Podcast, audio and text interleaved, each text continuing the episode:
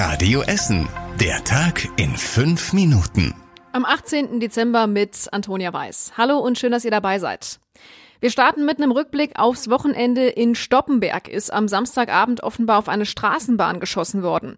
Gegen 10 vor 10 Abend soll sich der Vorfall im Bereich der Haltestelle Nikolausstraße ereignet haben.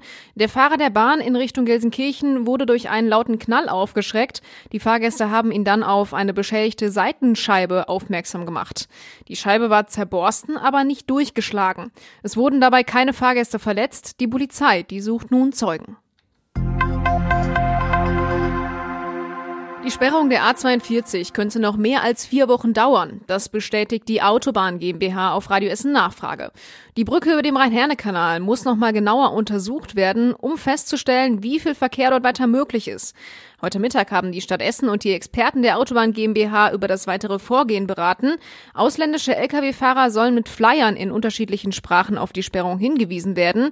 Die Autobahn GmbH will dafür sorgen, dass Baustellen rund um die Sperrung auf der A42 abgebaut oder gar nicht erst aufgebaut werden. Die Paketdienste sind wohl in ihre stressigste Woche des Jahres gestartet. Der Marktführer DHL liefert vor Weihnachten jeden Tag etwa 40.000 bis 50.000 Pakete bei uns in Essen aus.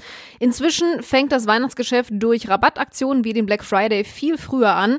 Radio Essen Stadtreporter Kostas Mitzalis hat die Details. Seit Ende November haben die Paketzustellerinnen und Zusteller viel mehr zu schleppen als sonst. Bei DHL in Essen arbeiten insgesamt 330 Männer und Frauen als Paketboten. Etwa 100 wurden erst im Herbst als Aushilfen neu eingestellt und eingearbeitet. Manche liefern mit den großen gelben Transportern aus, manche haben die kleineren leisen Elektrofahrzeuge. Inzwischen hat DHL in Essen 70 E-Autos in der Flotte und will weitere Transporter mit Elektromotoren kaufen.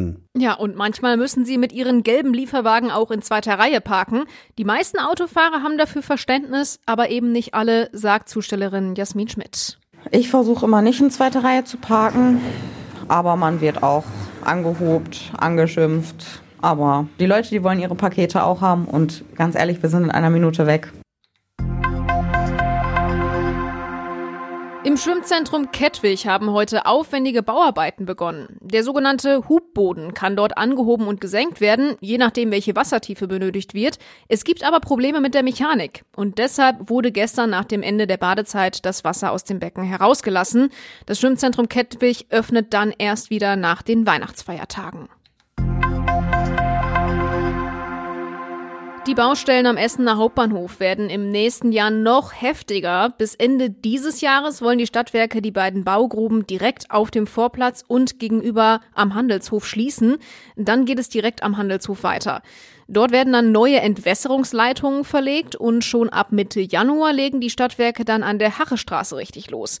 Dort müssen die Wasser-, Gas- und Abwasserleitungen verlegt werden. Später soll dann dort die neue Straßenbahn langfahren.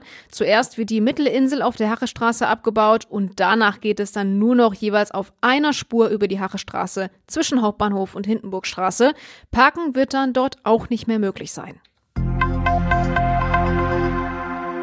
Die Stadt Essen hat zum ersten Mal eine Einschätzung herausgegeben, wie viel Grundsteuer die Besitzer von Immobilien in Zukunft bezahlen müssen. Auch für viele Mieter könnte es teurer werden. Christian Banja aus den Radio Essen Nachrichten hat die Details. Bisher haben die Immobilienbesitzer nur den Grundsteuermessbetrag vom Finanzamt bekommen. Um herauszufinden, wie viel man tatsächlich ab dem Jahr 2025 bezahlen muss, muss man diesen Wert mit dem Hebesatz der Stadt Essen multiplizieren. Dieser Hebesatz wird aber erst kurz vor der Umstellung festgelegt. Die Stadt hat jetzt zumindest eine erste Prognose herausgegeben. Demnach würde der Hebesatz von 670 auf 791 steigen.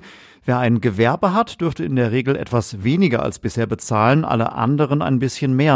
Wirklich sicher ist das aber alles noch nicht. Die Essener Polizei ist und bleibt ein fahrradfreundlicher Arbeitgeber. Es ist das dritte Mal in Folge, dass die Polizei diese Auszeichnung bekommt. Vergeben wird sie vom Allgemeinen Deutschen Fahrradclub. Die Polizeiinspektion Süd, die ist zum Beispiel gut mit dem Rad erreichbar und auch deswegen wurde die Polizei Essen ausgezeichnet. Außerdem gibt es dort auch eine überdachte Anlage, um Fahrräder abzustellen und eine Station, um Fahrräder zu reparieren. Die Polizei freut sich über die Auszeichnung und folgt damit der fahrradfreundlichen Ausrichtung der Stadt Essen. Und zum Schluss der Blick aufs Wetter. Heute Nacht kommen einige Wolken auf uns in Essen zu. Viel Regen erwartet uns trotzdem aber nicht. Morgen erwartet uns dann aber ein grauer Tag. Hier kann es schon mal eher regnen und auch windig sein. Maximal 8 Grad dann morgen bei uns. Ja, und das waren die wichtigsten Nachrichten aus unserer Stadt. Alle aktuellen Meldungen findet ihr wie gewohnt auch auf radioessen.de und in unserer Radio Essen App. Ich wünsche euch eine gute Zeit, da wo ihr auch seid. Bis dann und ciao. Das war der Tag in fünf Minuten. Diesen und alle weiteren Radio Essen Podcasts findet ihr auf radioessen.de und überall da, wo es Podcasts gibt.